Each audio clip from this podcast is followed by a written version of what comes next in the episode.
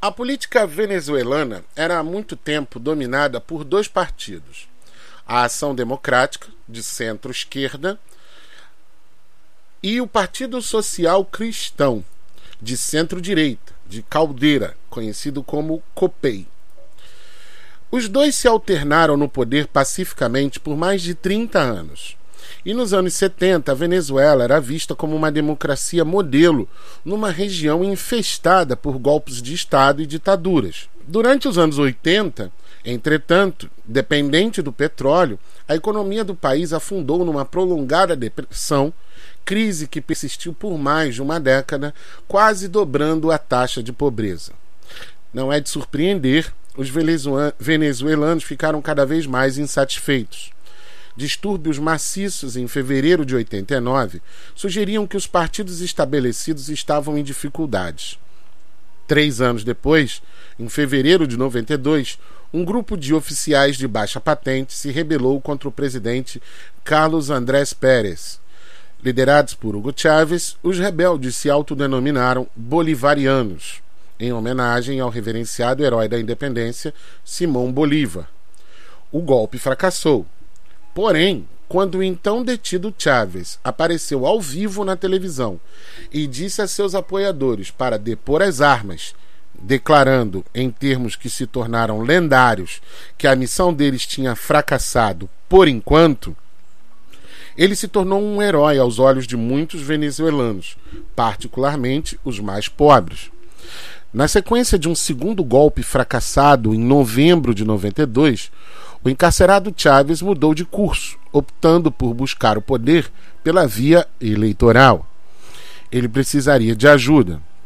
Embora o ex-presidente Caldeira fosse um estadista veterano bem conceituado, sua carreira política estava em declínio em 1992. Quatro anos antes, ele não havia conseguido assegurar sua nomeação como candidato presidencial do partido passando pouco tempo, pouco depois a ser considerada uma relíquia política. Mas o senador de 76 anos ainda sonhava retornar à presidência. E o surgimento de Chávez deu a ele uma tábua de salvação. Na noite do golpe inicial de Chávez, o ex-presidente se levantou durante uma sessão conjunta de emergência do Congresso e abraçou a causa dos rebeldes, declarando: é difícil pedir ao povo para se sacrificar em nome da liberdade e da democracia, quando ele pensa que essa liberdade e essa democracia são incapazes de lhe dar alimento para comer, de conter a alta astronômica do custo de vida ou de acabar definitivamente com a corrupção, que, aos olhos de todo o mundo, está corroendo as instituições da Venezuela a cada dia que passa. O discurso político surpreendente ressuscitou a carreira política de Caldeira. Tendo capitalizado a base antissistema de Chávez, o apoio público ao ex-presidente aumentou, o que lhe permitiu concorrer com êxito à presidência em 1993. O flerte público de Caldeira com Chávez fez mais do que impulsionar a posição de Caldeira nas pesquisas. Também deu nova credibilidade a Chávez. Chávez e seus camaradas tinham tentado destruir a democracia de 34 anos de seu país. Porém, em vez de denunciar os líderes do golpe como uma ameaça extremista, o ex-presidente ofereceu a eles a sua solidariedade pública e, com ela, uma abertura para a política convencional. Caldeira também ajudou a abrir os portões do Palácio Presidencial para Chávez, desferindo um golpe mortal nos partidos estabelecidos na Venezuela. Numa reviravolta surpreendente, ele abandonou o COPEI, partido que havia fundado quase meio século antes, e lançou sua candidatura presidencial independente. Sem dúvida, os partidos já estavam em crise, mas a saída de Caldeira e sua campanha anti-establishment subsequente ajudaram a sepultá-lo. O sistema partidário entrou em colapso depois da eleição de Caldeira em 93 como independente antipartido, pavimentando o caminho para futuros outsiders. Sim, establishment. Então, é, o establishment é o, o, o que está estabelecido. Né? É, por exemplo, no, no contexto aqui, o anti-establishment é o que um Bolsonaro é. Entende? Ele é contra isso tudo que está aí.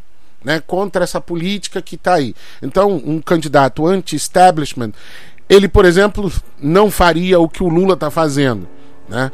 O que o Lula faz é uma costura de alianças né, que diz muito mais sobre o político Lula do que necessariamente, sei lá, sobre a conjuntura do país ou, ou sobre o pop Bolsonaro. Anti-establishment é ser contra, a, vamos dizer assim, a modinha, o que está em voga. Então, por exemplo, em 2018, o establishment era apoiar o Bolsonaro, que era anti-establishment. Só que ele nunca foi anti-establishment, uma vez que ele sempre foi deputado federal e sempre esteve lá dentro votando nas coisas que tinha que votar. Então, por exemplo, ele já votou no Lula, né?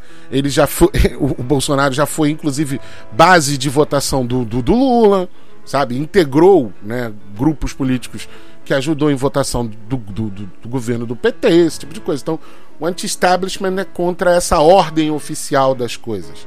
Né? É... Pam, pam, pam, o sistema partidário entrou em colapso depois da eleição de Caldeira, em 1993, como independente antipartido, pavimentando o caminho para futuro outsiders. Cinco anos mais tarde seria a vez de Chaves. Contudo, voltando a 93, Chaves ainda tinha um problema maior. Estava preso, esperando julgamento por traição. Em 94, entretanto, o presidente Caldeira retirou todas as acusações contra ele. O ato final de Caldeira, ao empoderar Chaves, foi literalmente abrir os portões da prisão para ele. Logo após a soltura de Chaves, um repórter lhe perguntou aonde estava indo. Para o poder, respondeu ele. Libertar Chaves era uma medida popular e Caldeira tinha prometido fazê-lo durante a campanha. Como maior parte das elites venezuelanas, ele via em Chávez uma moda passageira. Alguém que provavelmente já teria perdido a simpatia do público nas eleições seguintes. Mas, ao retirar todas as acusações, em vez de permitir que Chaves fosse julgado e depois perdoá-lo, Caldeira o elevou, transformando o ex-líder do golpe da noite para o dia em um candidato presidencial viável.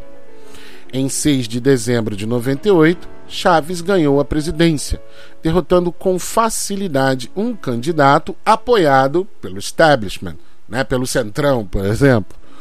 No dia da posse, Caldeira, o presidente que se retirava, não conseguiu ter forças para tomar o juramento de Chaves, conforme ditava a tradição. Em vez disso, afastou-se melancolicamente para o lado.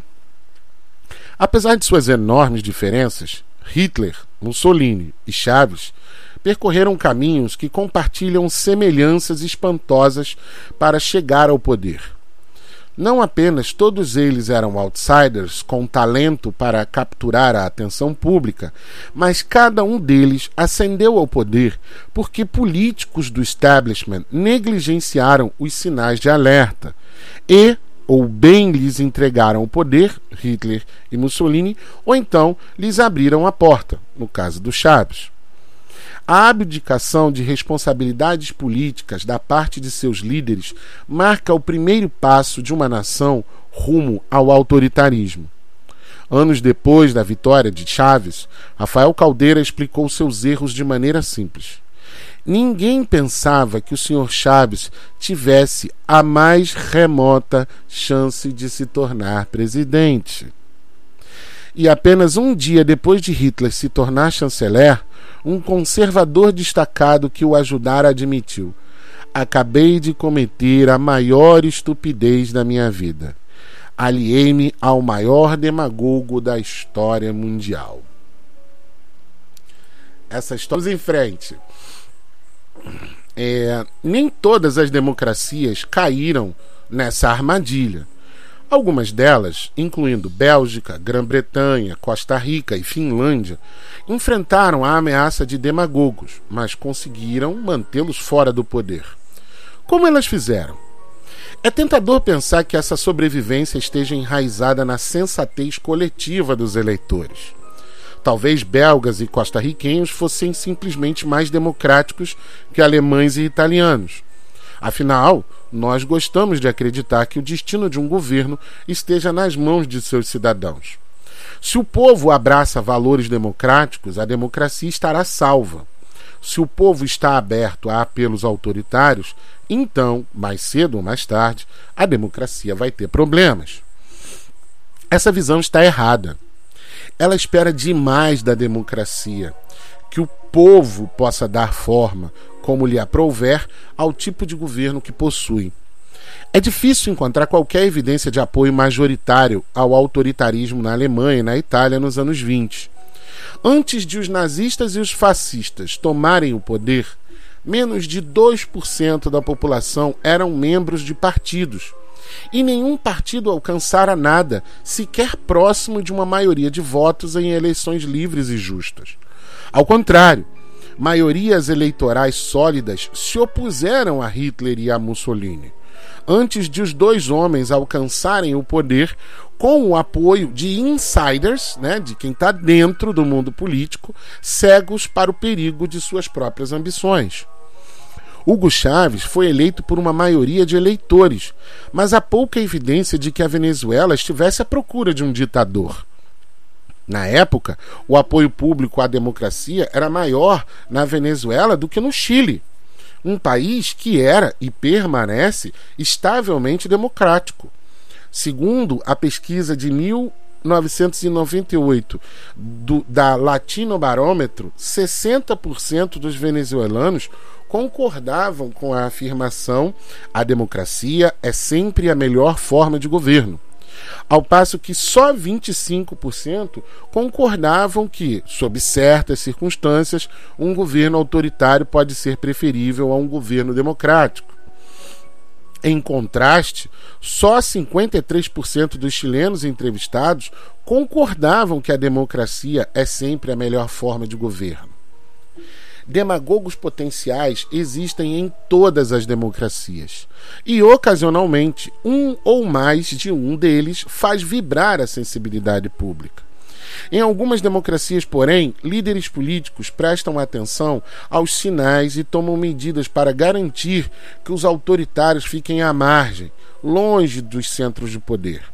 Ao serem confrontados com extremistas e demagogos, eles fazem um esforço orquestrado para isolá-los e derrotá-los.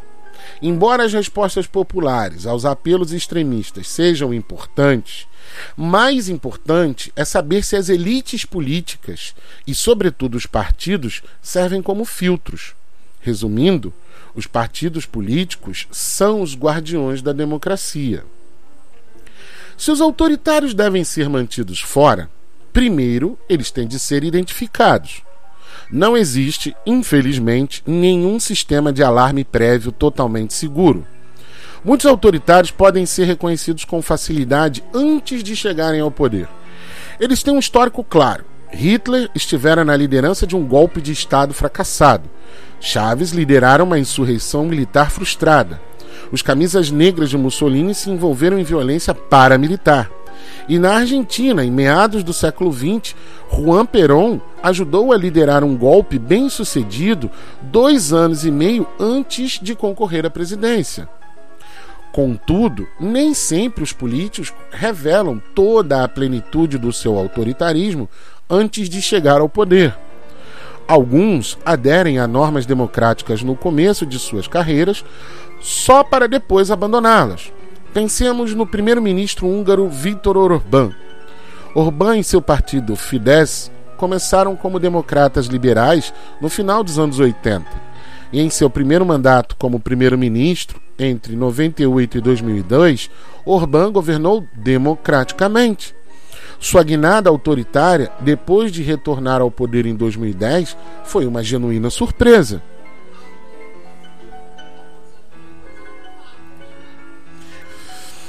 Assim, como identificar autoritarismo em políticos que não têm um histórico, obviamente, antidemocrático? Aqui nós nos voltaremos para o eminente cientista político Juan Linz. Nascido em Weimar, na Alemanha, e criado em meio à guerra civil na Espanha, Lins conheceu bem até demais os perigos de perder a democracia. Como professor em Yale, ele dedicou grande parte de sua carreira a tentar entender como e por que as democracias morrem. Muitas das conclusões de Lins podem ser encontradas num livro pequeno, mas seminal, intitulado The Breakdown of Democratic Regimes, né, ou a quebra, né, o desfacelamento dos regimes democráticos. Publicado em 1978, o livro salienta o papel dos políticos, mostrando que seu comportamento pode reforçar a democracia ou colocá-la em risco. Ele também propôs, mas nunca desenvolveu plenamente, uma prova dos nove para identificar políticos antidemocráticos.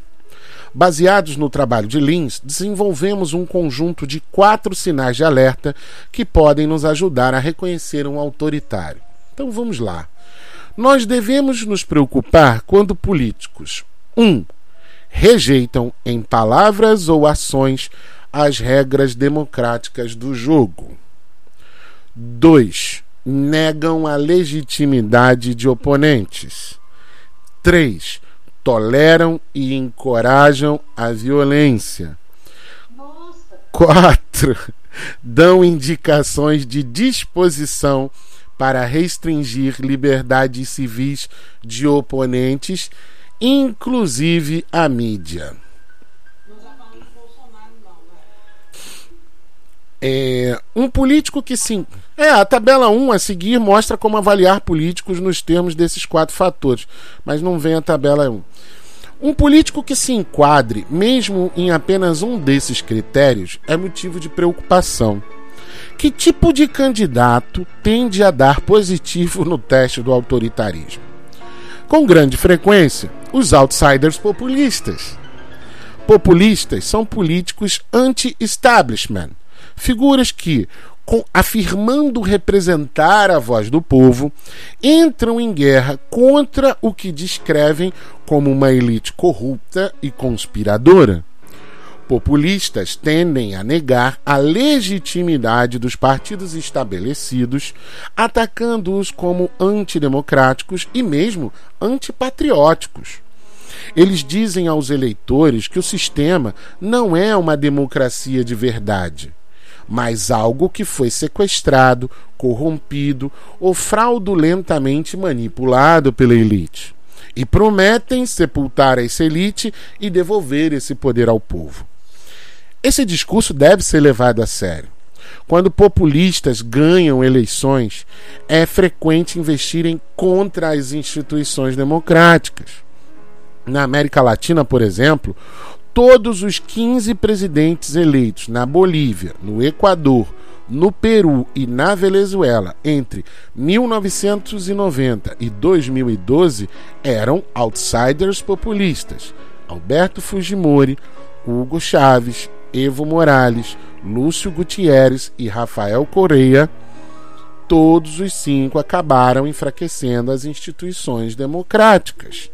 Aí vem aqui né, o que ele chama da tabela 1, né? Os quatro principais indicadores de comportamento. 1. Um, rejeição das regras democráticas do jogo ou compromisso débil com elas. Os candidatos rejeitam a Constituição ou expressam disposição em violá-la? Sugerem a necessidade de medidas antidemocráticas, como cancelar eleições, violar ou suspender a Constituição, proibir certas organizações ou restringir direitos civis ou políticos básicos buscam lançar mão ou endossar o uso de meios extraconstitucionais para mudar o governo, tais como golpes militares, insurreições violentas ou protestos de massa destinados a forçar mudanças no governo? tentam minar a legitimidade das eleições, recusando-se, por exemplo, a aceitar resultados eleitorais dignos de crédito? Número 2 negação da legitimidade dos oponentes políticos. Descrevem seus rivais como subversivos ou opostos à ordem constitucional existente. Afirmam que seus rivais constituem uma ameaça, seja à segurança nacional ou ao modo de vida predominante. Sem fundamentação, descrevem seus rivais partidários como criminosos cuja suposta violação da lei ou potencial de fazê-lo desqualificaria sua participação plena na arena política? Sem fundamentação, sugerem que seus rivais sejam agentes estrangeiros, pois estariam trabalhando secretamente em aliança com ou usando um governo estrangeiro com frequência um governo inimigo? Hum. Número 3. Tolerância ou encorajamento à violência. Tem quaisquer laços com gangues armadas, forças paramilitares, milícias, guerrilhas ou outras organizações envolvidas em violência ilícita? Patrocinaram ou estimularam eles próprios ou seus partidários ataques de multidões contra oponentes? Endossaram tacitamente a violência de seus apoiadores, recusando-se a condená-los e puni-los de maneira categórica? Elogiaram ou se recusaram a condenar outros atos significativos de violência política no passado ou em outros lugares do mundo? E número 4, propensão a restringir liberdades civis de oponentes, inclusive a mídia.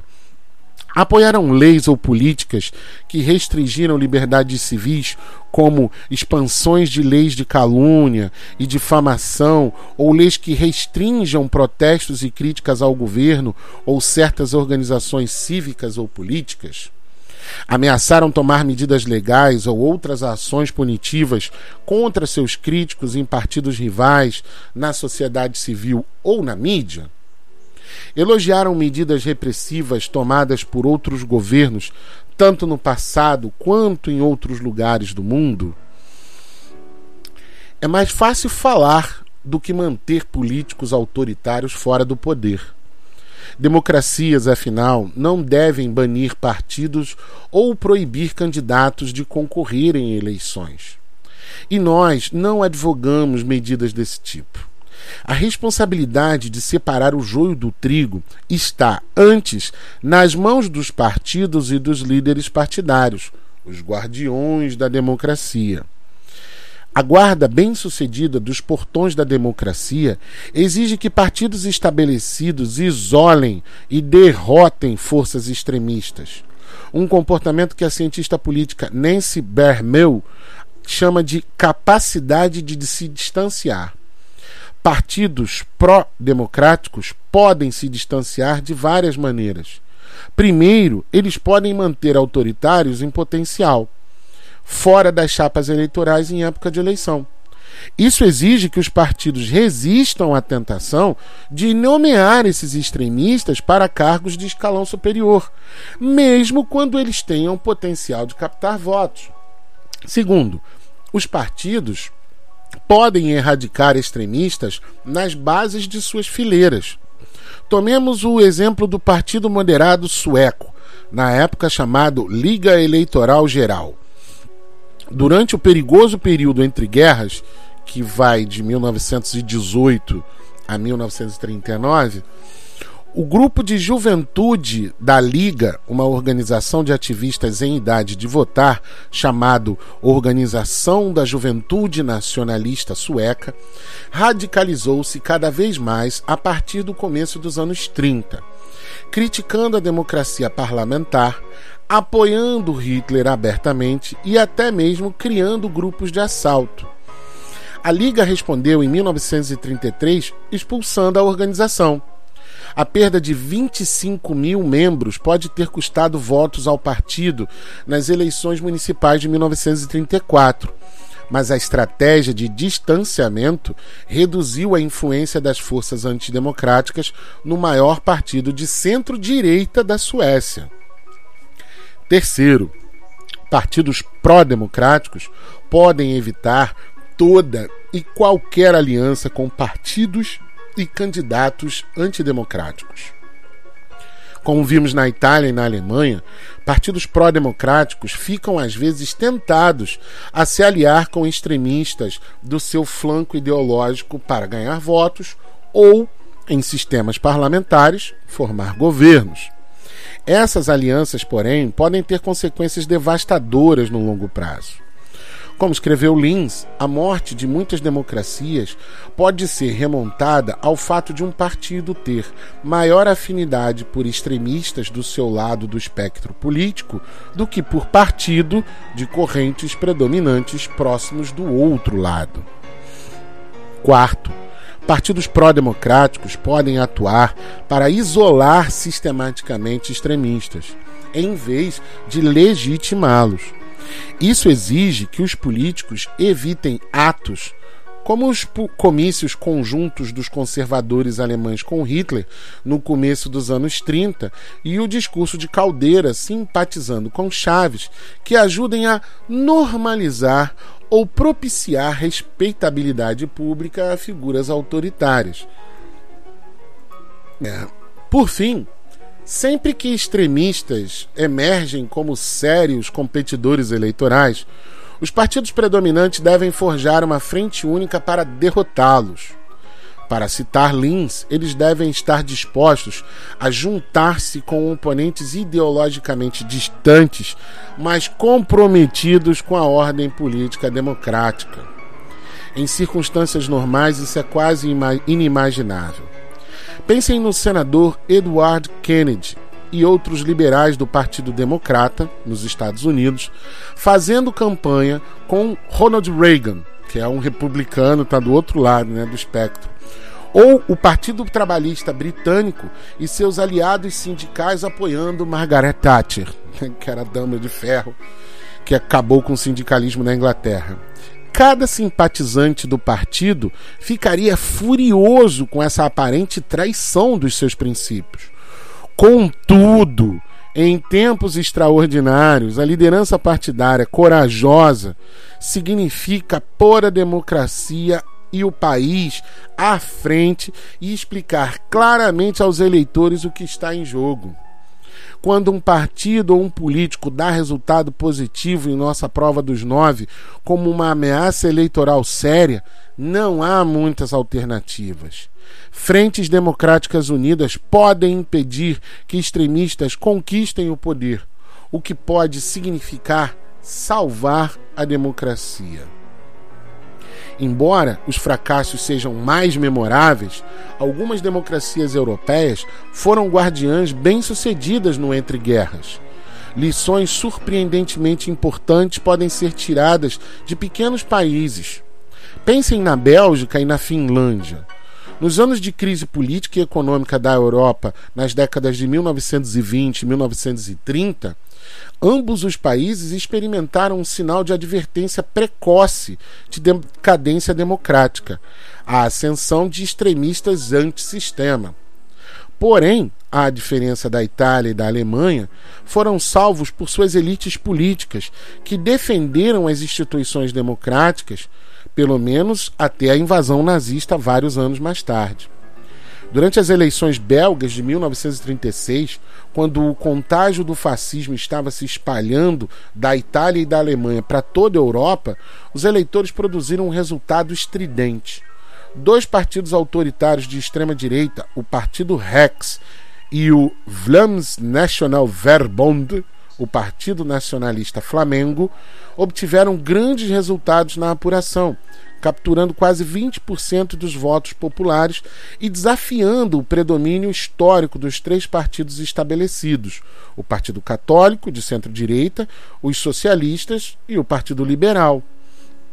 As diatribes do líder do Partido Rex, Leon de Grelle, um jornalista católico que se tornaria colaborador nazista, foram especialmente fortes De Grelle, um crítico virulento da democracia parlamentar, tinha rompido com a ala direita do Partido Católico e começou a atacar seus líderes como corruptos. Ele foi estimulado e recebeu apoio financeiro tanto de Hitler quanto de Mussolini. A eleição de 36 abalou os partidos centristas, que sofreram perdas que afetaram o conjunto de suas organizações conscientes dos movimentos antidemocráticos nas vizinhas Itália e Alemanha e temendo pela própria sobrevivência, eles fizeram frente à temerosa tarefa de decidir como responder. O Partido Católico, em particular, enfrentou um dilema difícil colaborar com seus adversários de longa data, os socialistas e os liberais, ou forjar uma aliança de direita que incluía os rexistas, partido com o qual eles compartilhavam certas afinidades ideológicas, mas que rejeitava os valores da política democrática. Ao contrário dos políticos convencionais que bateram em retirada na Itália e na Alemanha, a liderança católica declarou que qualquer cooperação com os rexistas seria incompatível com a permanência da filiação ao partido, e em seguida desenvolveu uma estratégia de duas vertentes para combater o movimento Internamente, os líderes do Partido Católico fortaleceram a disciplina, fazendo a triagem dos candidatos com simpatias rexistas e expulsando aqueles que expressavam opiniões extremistas. Além disso, a liderança do partido assumiu uma forte posição contra a cooperação com a extrema-direita. Externamente, o Partido Católico disputou com o Rex na raia do próprio Rex, ao adotar novas táticas de propaganda e campanha voltadas para os jovens católicos que antes faziam parte da base rexista.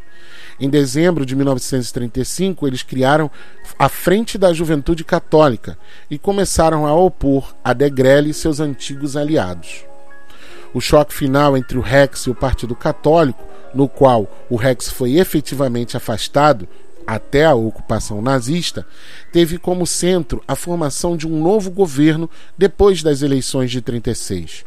O Partido Católico apoiou o primeiro-ministro católico em exercício, Paul Van Zielen. Depois que Van Zielen reconquistou a posição, havia duas opções principais para formar o governo. A primeira era uma aliança com os rivais socialistas, na linha da Frente Popular na França o que Van Zieland e outros líderes católicos inicialmente esperaram poder evitar. A segunda era uma aliança de direita de forças antissocialistas que incluiria o Rex e o VNV, que é aquele nome que eu não sei pronunciar. Não era uma escolha fácil. A segunda opção era apoiada pela facção tradicionalista, que buscava desequilibrar o frágil gabinete de Zilan, reunindo as bases católicas, organizando uma marcha sobre Bruxelas e forçando uma eleição suplementar no qual o líder de Grelle concorreria contra Van Zielen. Esses planos foram frustrados em 1937, quando de Grelle perdeu a eleição suplementar, em grande parte porque os parlamentares do Partido Católico tinham tomado uma posição eles se recusaram a apoiar o plano nacionalista e, em vez disso, se uniram aos liberais e socialistas pelas costas de Van Zieland. Essa foi a ação mais importante do Partido Católico como guardião da democracia. A posição do Partido Católico à direita também foi viabilizada pelo rei Leopoldo III e pelo Partido Socialista a eleição de 1936 tinha deixado o Partido Socialista com a maior bancada do legislativo, o que lhe dava a prerrogativa de formar um governo. Entretanto, quando ficou evidente que os socialistas não conseguiriam obter apoio parlamentar suficiente, em vez de convocar uma nova eleição, situação que poderia entregar mais cadeiras a partidos extremistas, o rei se reuniu com os líderes dos partidos maiores para convencê-los a formar um gabinete de poder compartilhado, liderado pelo primeiro ministro em exercício, Van Zielan. O gabinete incluiria tanto católicos conservadores quanto socialistas, mas excluiria partidos antissistema dos dois lados. Embora não confiassem em Van Zielan, um homem do Partido Católico, os socialistas puseram a democracia à frente de seus próprios interesses e endossaram a grande coalizão.